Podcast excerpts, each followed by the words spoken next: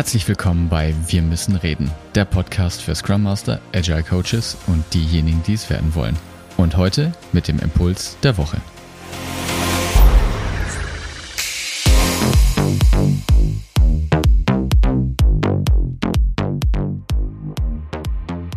Einen wunderschönen guten Tag wünsche ich dir zu einer neuen Folge dieses Podcasts. Und wenn du schon länger diesen Podcast hörst und den ein oder anderen Mehrwert hier schon rausgezogen hast, dann würden Martin und ich uns sehr freuen, wenn du uns eine gute Bewertung auf Spotify, Apple Podcast und auf den gängigen Plattformen dalässt, diesen Podcast weiterempfiehlst, ihn abonnierst und keine weitere Folge mehr verpasst, damit auch möglichst viele Leute diesen Podcast weiter und zukünftig hören können. Aber genug der Werbung, fangen wir heute direkt mit dem Thema an. Und heute geht es um ein Thema, was mich schon seit längerem oder immer wieder verfolgt, Fragen, die mich immer wieder erreichen und dessen Antwort ich glaube ich implizit schon lange mit mir rumtrage, aber durch die Gespräche in den letzten Wochen mit Hörern und Hörerinnen expliziter geworden ist und das möchte ich heute mit dir teilen. Und die Frage ist, kann Komplexität wirklich reduziert werden oder woran erkenne ich denn jetzt wirklich eigentlich Komplexität? Ne, wir reden in diesem Podcast sehr viel über das Thema Komplexität und, und wie man damit umgeht und welche Methodiken und welche Tools es dafür gibt und was gute Strategien sind etc. Aber es dann im Alltag wirklich umzusetzen und zu erkennen, ne, was ist denn jetzt rot und was ist blau, das ist gar nicht so einfach. Und da scheinen sich viele Leute eben die Frage zu stellen, weil nicht alles ist ja eindeutig rot oder eindeutig blau. Meint man zumindest. So, und außerdem ist ja dann auch noch die zusätzliche Frage, die mich dann oft erreicht. Was ist denn in Organisationen, wenn die Information zwar theoretisch da wäre, aber sie halt jetzt gerade nicht zugänglich ist? Auch damit müssen ja Organisationen umgehen. Ne? Man hat ja nur limitierte Ressourcen. Und auch hier hilft jetzt eben ein Blick auf die Theorie und da möchte ich dir jetzt zwei verschiedene Definition von Komplexität mitgeben, die dann hoffentlich dabei hilft, das Thema etwas besser einzuordnen. Definition 1. Die ist im weitesten Sinne so von Gerhard Wohland und die Unterscheidung kennst du ja wahrscheinlich, ich möchte sie jetzt trotzdem einfach nochmal wiederholen. Also die Definition oder die Unterscheidung vor allen Dingen von komplex ist ja auf der anderen Seite kompliziert. Und kompliziert ist etwas, was sich, das beschreibt ein Verhältnis, ein Verhältnis zwischen etwas und jemandem und kann in Form von Wissen zum Verschwinden gebracht werden. Die Stadtkarte der Londoner Innenstadt ist für mich höchstgradig kompliziert. Für einen Londoner Taxifahrer, der seit 20 Jahren Taxi fährt, ist sie trivial. Der braucht sie wahrscheinlich nicht mal oder er kennt sogar Wege, die nicht mal auf der Karte eingezeichnet sind. Ja, also es ist ein Verhältnis zwischen mir und einer Sache und die kann durch Wissen zum Verschwinden gebracht werden. Komplexität hingegen ist eine Eigenschaft eines Systems. Und sie ist dadurch gekennzeichnet, dass sie dass aus der aus der Operationen der Vergangenheit nicht auf zukünftige Ereignisse geschlossen werden kann. Also jedes Ereignis ist für mich und für das System selbst eine Überraschung. Das klassische Beispiel dafür wäre unser Bewusstseinssystem. Ja, du kannst nicht vorhersagen, welchen Gedanken du denkst als nächstes. Deshalb ist es ja so spaßig, sich selbst beim Denken zuzugucken, weil jeder Gedanke für mich selbst eine Überraschung ist. Und diese Eigenschaft, die ist halt entweder da oder sie ist nicht da. Das ist ein, eine immanente Eigenschaft eines Systems. Und ich glaube, dass sie nicht in dem Sinne reduziert werden kann, dass es, also, dass man sagen könnte, es ist jetzt weniger komplex als vorher. Das weiß ich nicht, da tue ich mich gerade schwer. Ich würde behaupten, entweder ist etwas komplex oder es ist halt eben nicht komplex. Aber also das ist die eine Seite der, der Definition. Ja? Das ist eine Eigenschaft eines Systems. Die zweite, und die ist für Organisationen, glaube ich, noch relevanter, ist eine Definition, die ich von Dave Snowden gelernt habe, dem Begründer und Erfinder des Kinevin Frameworks. Und er sagt, eine Situation ist dann komplex, wenn in der zur Verfügung stehenden Zeit und unter den zur Verfügung stehenden Ressourcen widersprüchliche Hypothesen gibt dazu.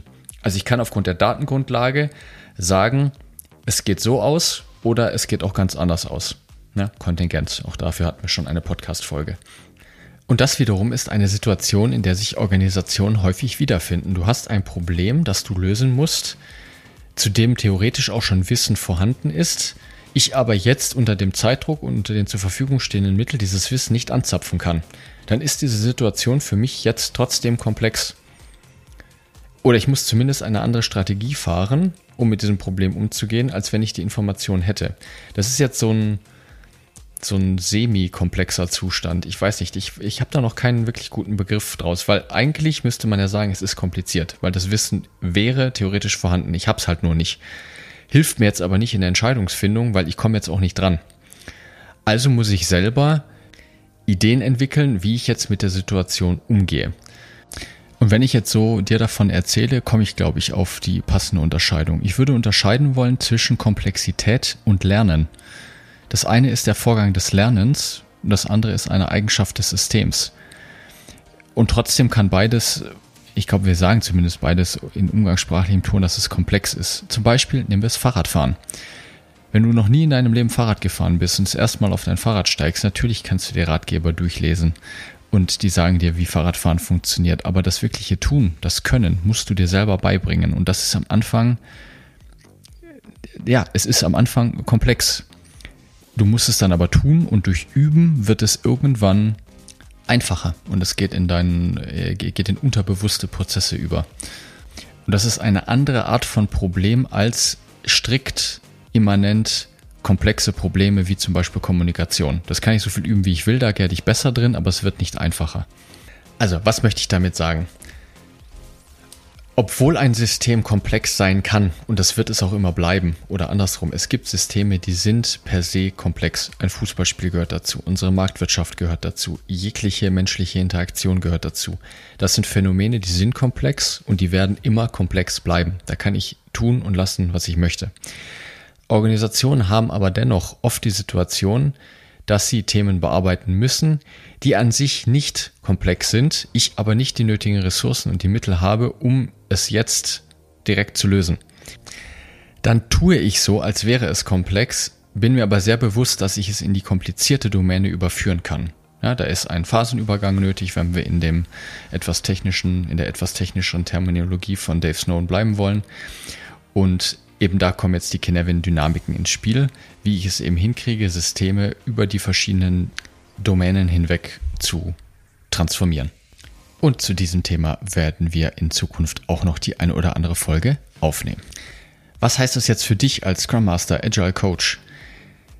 Dass es natürlich für dich sehr hilfreich ist, wenn du diese beiden Sachen voneinander unterscheiden kannst. Nicht nur kompliziert und komplex, sondern auch, ob die Situation, das System, in dem ihr euch befindet, per se komplex ist und das die Problematik ist, mit der ihr gerade zu tun habt, oder ob die Problematik auf einer Sachebene gerade, also in Anführungsstrichen komplex ist, weil die nötigen Ressourcen und Mittel nicht zur Verfügung stehen, ihr jetzt momentan anders damit umgehen müsst, aber es hinkriegen könntet, das System in einen komplizierten Zustand zu überführen. Und genau dafür, genau dafür ist Scrum ursprünglich entwickelt worden oder ich weiß nicht, ob die Scrum-Menschen und der Scrum-Guide das jetzt so von sich behaupten. Die sagen ja, es ist dafür da, ein komplexes Problem zu lösen. Ich sage nein. Scrum ist dafür da, um ein vorher komplexes, weil eben Informationen gefehlt haben, äh, Problem in ein kompliziertes Problem zu überführen. Es ist eine Methodik, um einen Übergang zwischen komplex und kompliziert zu bewerkstelligen.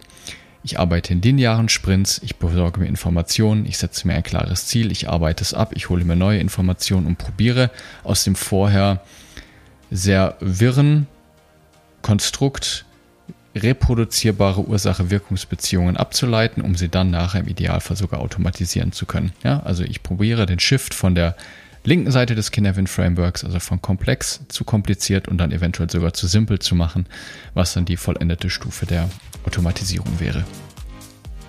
Aber wie gesagt, zu den einzelnen Kinevin-Dynamiken und auch zu den einzelnen Domänen gibt es in den kommenden Folgen noch einige Updates. Da habe ich einiges gelernt in den letzten Monaten und Jahren und die möchte ich dir natürlich auch nicht vorenthalten.